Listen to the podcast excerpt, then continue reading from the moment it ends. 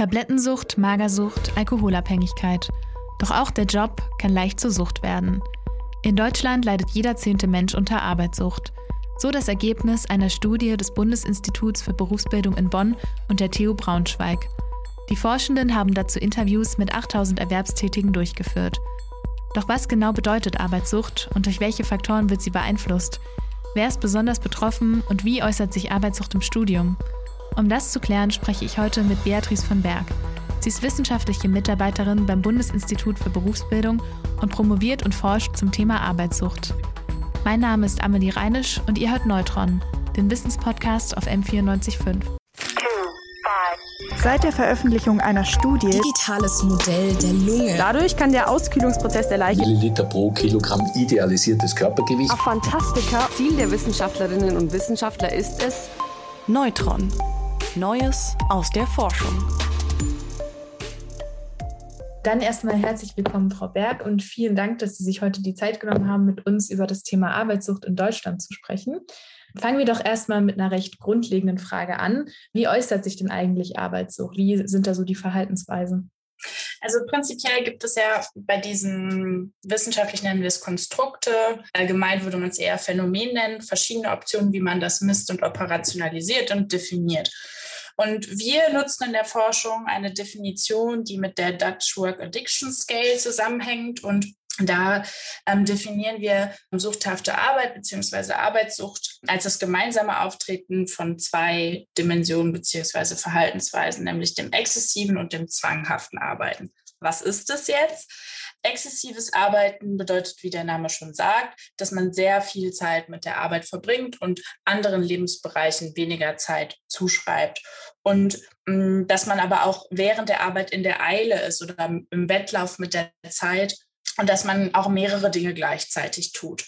Dann das zwanghafte Arbeiten, das ist so ein bisschen eher die kognitive Dimension von suchthafter Arbeit, nämlich dass man sich verpflichtet fühlt, hart zu arbeiten, auch wenn es keinen Spaß bringt oder dass man ein schlechtes Gewissen hat, freizunehmen oder generell Schwierigkeiten damit hat, zu entspannen. Und die Kombination von diesen Aspekten, also dem exzessiven und zwanghaften Arbeiten, das ist dann quasi suchthafte Arbeit und was wir uns in unseren Studien anschauen. Okay, alles klar. Gibt es da dann auch noch Abstufungen innerhalb des exzessiven Verhaltens beispielsweise? Also wenn man so eine Studie macht, dann fragt man ja immer ähm, quasi so Items oder eben, was ich vorhin vorgestellt habe, quasi ab, wie stark das zutrifft. Und wir haben quasi diese Kombination uns dann angeschaut, wie stark diese beiden Dimensionen je Person zutreffen. Und wenn beides stark zutrifft, dann arbeitet man suchthaft. Wenn aber nur das exzessive Arbeiten zutrifft, dann arbeiten Personen exzessiv. Wenn nur zwanghaftes Arbeiten zutrifft, dann zwanghaft. Und wenn keins von beiden zutrifft, dann halt ähm, gelassen. Und da ist vielleicht auch die gute Nachricht an der Stelle, dass über die Hälfte der Erwerbstätigen, die wir befragt haben, gelassen arbeiten und auf die trifft beides nicht zu. Und das ist ja vielleicht auch mal eine gute Nachricht in dem ganzen Kontext. Ja, auf jeden Fall schon mal gute Nachrichten. Die Studie zeigt ja, dass innerhalb der Altersgruppe zwischen 15 und 24, glaube ich, die meisten arbeitssüchtig sind, ungefähr 12,6 Prozent. Wie viele davon studieren denn? Also wir haben ja in unserer Studie nur Erwerbstätige befragt und da sind Studierende halt vielleicht manchmal dabei, also aber auf jeden Fall nicht genug, um das zu berichten. Um in die Studie reinzukommen, war halt die Bedingung, dass man mindestens zehn Stunden in der Woche erwerbstätig ist. Und wenn man sich halt anschaut, irgendwie so Studijobs, die sind halt häufig meistens so bei sieben oder acht Stunden in der Woche und deswegen werden die gar nicht befragt in unserer Befragung, aber auch in vielen anderen Befragungen zu dem Thema, weil der Fokus liegt ja auf Erwerbsarbeit. Es gibt aber noch ein anderes Phänomen, was wissenschaftlich quasi diskutiert wird, nämlich die sogenannte Study Addiction, wo halt quasi das so ein bisschen übersetzt wurde auf die Bedingungen von Studierenden und da kann man halt in diesen Studien, die wir aber nicht selber quasi gemacht haben, schon sehen, dass es unter Studierenden auch häufig verbreitet ist und dass um, ähm, auch da Unterschiede zwischen verschiedenen Fächerdisziplinen sind.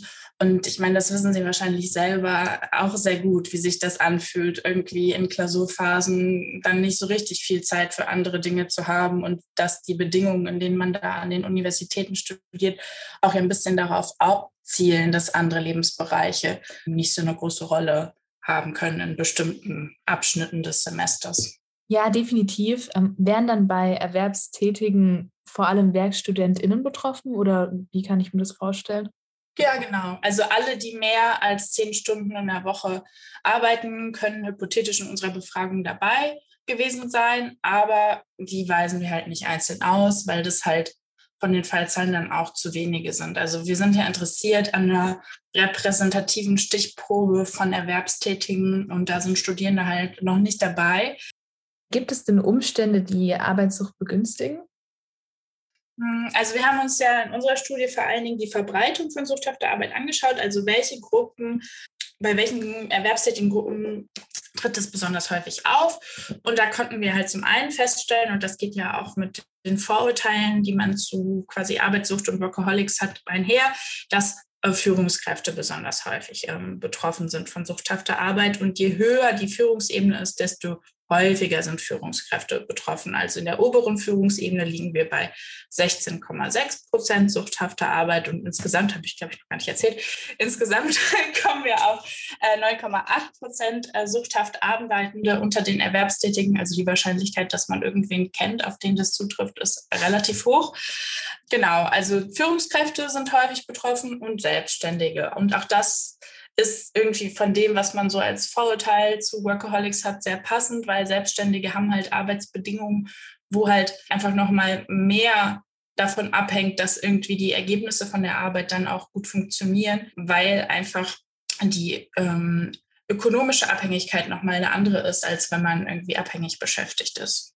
Ja, das kann man sich auf jeden Fall gut vorstellen, dass dann viele in Führungsebenen betroffen sind. Gibt es denn auch überraschende Ergebnisse, wo es jetzt eher nicht erwartet werden würde?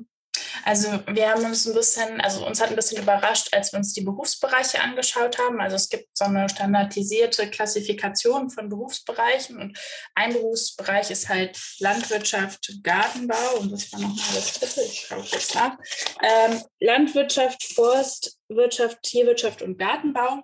Und in dem Bereich tritt suchthafte Arbeit mit 19 Prozent wirklich fast am stärksten auf. Und das ist ein sehr spannendes Ergebnis. Und als wir das Ergebnis hatten, haben wir halt nochmal detailliert in alle Studien, die wir in unserer Literaturrecherche so gefunden haben, nochmal reingeschaut und festgestellt, dass das so ein Randbefund ist, der durchaus auch in anderen Studien vorkommt. Und ähm, da müsste man eigentlich noch mal genauer reinschauen, woran das liegt. Also wenn man da mit Personen spricht, die aus dem Bereich kommen, dann erzählen die einem halt, naja, also es ist ja sowieso in unserem Leben alles vermischt. Also viele kleinere Höfe, sage ich jetzt mal, die sind familiengeführt und da müssen alle mit anpacken und da gibt es eigentlich gar nicht so eine starke Trennung zwischen Arbeit und Leben und dann überrascht es halt auch nicht, dass das da rauskommt, aber in der Forschung ist das auf jeden Fall ein Berufsbereich, der ein bisschen zu wenig beforscht ist. Das hängt mit verschiedenen Sachen zusammen. Erstens haben die halt eh nicht so viel Zeit, an Studien teilzunehmen. Das ist auch in anderen Berufen und Branchen ein Problem. Also da wird sowas halt manchmal einfach nicht so gut gemessen, weil nicht so viele an Befragungen teilnehmen. Und zweitens ist der Fokus in der wissenschaftlichen, im wissenschaftlichen Diskurs halt sehr stark auf Wissensarbeit auch ausgerichtet aktuell. Ne? Also wir schauen uns viel an, den, den sektoralen Wandel und dass immer mehr irgendwie akademische Berufe haben, aber der Fokus irgendwie auf Landwirtschaft ist halt nicht so stark. Ja, und eigentlich müsste man da mal mehr dran forschen. Das ist ein überraschender Befund, der aber nach, bei genau hinschauen eigentlich gar nicht so überraschend ist. Verstehe, aber wäre auf jeden Fall auch mal interessant, da ein bisschen mehr in die Tiefe zu gehen, bestimmt. Äh, gibt es denn auch Unterschiede zwischen Männern und Frauen oder ist das relativ ausgewogen? Also, wenn man, sich, wenn man solche Studien macht, dann kann man jetzt zum einen den Unterschied messen und der Unterschied zwischen Frauen und Männern ist nicht so stark. Also bei Männern kommen wir auf 9% suchthafte Arbeit und bei Frauen auf 10,8%. Aber es ist ein signifikanter Unterschied. Und was bedeutet das? Das bedeutet, dass wir eigentlich sehr, sehr sicher sagen können, dass dieser Unterschied auch wirklich unter den Erwerbstätigen in Deutschland irgendwie existiert. Und deswegen sollte man, auch wenn es nicht so ein starker Unterschied ist, den wir gemessen haben, das trotzdem berücksichtigen. Was man auch mit hinzuziehen muss, ist, wir schauen uns mit diesem Konstrukt suchthafte Arbeit nur Erwerbsarbeit an. Und Frauen haben halt noch unbezahlte Arbeit, die halt ja leider immer noch äh, vorwiegend quasi von Frauen geleistet wird. Ne? Kindererziehung, Care-Arbeit im großen Haushalt. Und das wird halt mit unserem Konstrukt gar nicht abgedeckt. Und ähm, wir wissen aus anderen Studien, dass wenn man sich nur die Arbeitszeit in verschiedenen quasi Arbeitsbereichen anschaut, dass Frauen deutlich mehr Arbeitszeit irgendwie in der Woche verbringen, wenn man die unbezahlte Arbeit damit reinbringt. Und da kann man schon eigentlich die Hypothese ableiten, dass wenn man dieses Konstrukt suchthafte Arbeit mal noch ein bisschen erweitern würde auf unbezahlte Tätigkeiten, dann würde da wahrscheinlich auch noch mal ein stärkerer Unterschied rauskommen. Dann auch noch äh, im Vergleich zu anderen Ländern, ist Deutschland da jetzt besonders betroffen oder sind da Studien in anderen Ländern, die relativ ähnlich ausfallen? Also wir haben in der wissenschaftlichen Landschaft natürlich verschiedene Optionen, wie man quasi Workaholics oder suchthafte Arbeit operationalisieren kann. Und was irgendwie ganz spannend ist, ist, dass in anderen Ländern eigentlich auch immer diese 10 Prozent rauskommen, auch mit anderen Operationalisierungen. Und deswegen ist es auch ein Phänomen, wo vielleicht auch ein bisschen zu wenig drüber gesprochen wird. Also selbst in Japan und Korea kommt man auf diese 10 Prozent, ähm, je nachdem, mit welcher Operationalisierung man dann misst. Das heißt, es ist dann generell eher ein Phänomen von unserer Zeit oder was, was eigentlich schon lange existiert, nur nie darüber gesprochen wurde? Also zum ersten Mal wurde ja quasi dieses Phänomen entdeckt oder darüber geforscht, schon 1971. Mm, aber es gab dann halt immer mal so Wellen, wo man stärker darüber diskutiert hat und weniger stark, wie das halt in der Forschung so ist. Was wir nicht haben, ist irgendwie eine Studie, wo wir messen können, repräsentativ, wie viel Prozent betrifft es jetzt über diese Zeit. Also wir können eigentlich keine Aussage dazu machen, ob jetzt 1971 mehr betroffen waren als heute. Aber was wir schon irgendwie merken können, und da gibt es auch Studien zu, die halt gemessen haben, wie viel wird quasi im wissenschaftlichen Kurs darüber geschrieben. Und da haben wir schon so einen Aufwuchs in den letzten zehn Jahren. Also es scheint eine höhere Bedeutung im wissenschaftlichen Diskurs zu haben und damit auch in der Gesellschaft, weil das ist ja natürlich nicht entkoppelt. Das heißt, dem Thema wird jetzt grundsätzlich auch mehr Aufmerksamkeit ja. geschenkt in den letzten Jahren. Okay. Gibt es denn sonst noch Faktoren, die einen Einfluss darauf haben, zum Beispiel Schulabschluss oder Familienstand? Ist es dann sehr ausschlaggebend? Also das ist auch eigentlich interessant. Wir haben uns natürlich auch diese ganzen soziodemografischen Merkmale angeschaut und eigentlich ist es nicht abhängig davon. Und das zeigt sich aber auch in den anderen Studien so. Das heißt, man muss eigentlich ein bisschen tiefer und genauer schauen betriebliche Faktoren sind dann natürlich das, was irgendwie noch so überbleibt. Da haben wir ja auch schon ein bisschen was gefunden mit den Führungskräften und den Selbstständigen. Aber da geht auf jeden Fall noch mehr, wenn man sich mal die inhaltliche Ebene anschaut. Und das haben wir in dem Papier jetzt extra halt noch nicht gemacht, weil wir erstmal die Verbreitung berichten wollten. Und das ist ja auch ein bisschen besonders an der Stelle, dass wir überhaupt mal so einen Datensatz haben, wo man das so repräsentativ schätzen kann. Wie viele betrifft das überhaupt? Viele von den Studien in dem Bereich haben halt viel geringere Fallzahlen Zahlen, wo man sowas wie, ist es in der Landwirtschaft stärker verbreitet oder nicht, gar nicht zeigen könnte oder berechnen könnte. Und das war halt unser Ziel mit der Studie. Aber wir arbeiten natürlich jetzt auch noch an anderen Studien. Und da haben wir jetzt ähm, quasi gerade eingereicht ein Papier zum Zusammenhang zwischen Homeoffice und suchthafter Arbeit. Und da können wir eigentlich zeigen, dass je häufiger im Homeoffice gearbeitet wird, desto höher ist das Risiko für suchthafte Arbeit. Und in dem Papier kontrollieren wir halt auch über verschiedene Variablen. Also wir schauen uns halt nicht nur dann die beiden Aspekte an, sondern halt auch, ob dieser Effekt quasi bestehen bleibt, wenn man über sowas wie Geschlecht oder Altersgruppe kontrolliert. Und das ist der Fall. Und das ist natürlich gerade vor dem Hintergrund von Corona ein super interessanter Befund, weil einfach viel mehr Menschen im Homeoffice arbeiten als vor der Pandemie, als wir die Daten erhoben haben. Also die Daten sind ja von vor Corona. Und ich bin gespannt, was aus dem Papier wird und ähm, hoffe natürlich, dass das dann jetzt auch äh, zügig mal veröffentlicht wird. Aber so ist es halt, ähm, wenn man dann irgendwie in einem Wissenschaftsbereich einreicht, dann dauern die Prozesse halt ein bisschen länger. Aber da muss auf jeden Fall noch mehr passieren, dass man diese betrieblichen Aspekte mal sich genauer anschaut. Ja, aber es ist auf jeden Fall super spannend, dass es auch mit Corona sich natürlich jetzt verändert hat. Konnte da jetzt auch kein Zusammenhang gefunden werden zwischen AkademikerInnen oder Nicht-AkademikerInnen?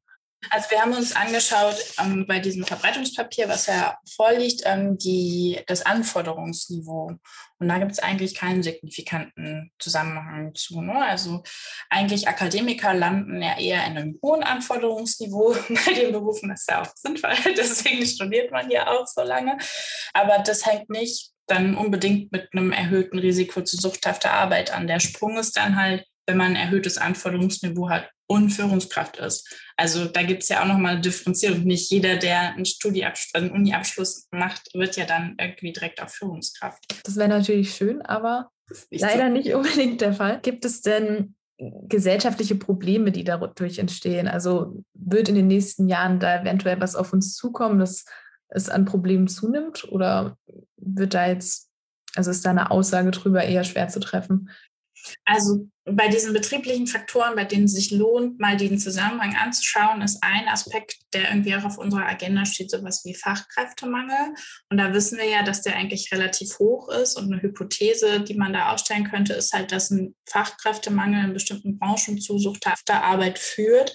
Einfach weil ja dann die Arbeit intensiver wird und eine Person quasi mehr leisten muss, weil halt Stellen nicht besetzt werden und dann halt im Betrieb auch der Druck steigt, sozusagen suchthaft zu arbeiten. Das ist sicherlich irgendwie eine Gefahr, auf die an der Stelle hinzuweisen ist, aber wo man jetzt noch nicht irgendwie handfest Zahlen sagen kann. Und dann sind natürlich die Folgen von suchthafter Arbeit auch gesundheitliche Beschwerden. Da gibt es verschiedene Studien, die auf jeden Fall nachweisen, dass es mit Schlafstörungen, Rückenschmerzen, emotionaler und körperlicher Erschöpfung zusammenhängt, was halt unter anderem auch Faktoren sind, die dann im Burnout quasi enden können, beziehungsweise die Zeichen dafür sind, dass irgendwie ein Burnout naht.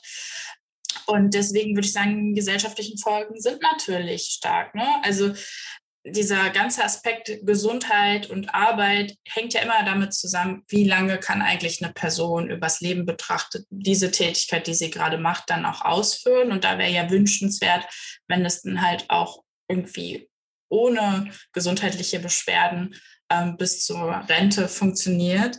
Und wer suchthaft arbeitet, da ist es nicht unbedingt so stark gegeben wie bei den anderen Beschäftigten. Das ist ein Problem an der Stelle. Es ist ja auch relativ naheliegend, dass dann auch gesundheitliche Folgen entstehen. Auf jeden Fall ein interessantes Thema, wo hoffentlich noch viel darüber rausgefunden wird in den nächsten Jahren. Dann vielen Dank auf jeden Fall für das Gespräch. Es hat auch immer Spaß gemacht. Freut mich. Das war Neutron mit einer Folge über Arbeitssucht in Deutschland. Sind bei euch noch Fragen offen geblieben? Habt ihr Themenvorschläge oder Anmerkungen? Dann schreibt uns gerne eine Mail an wissenschaft.m945.de. Neutron. Neues aus der Forschung.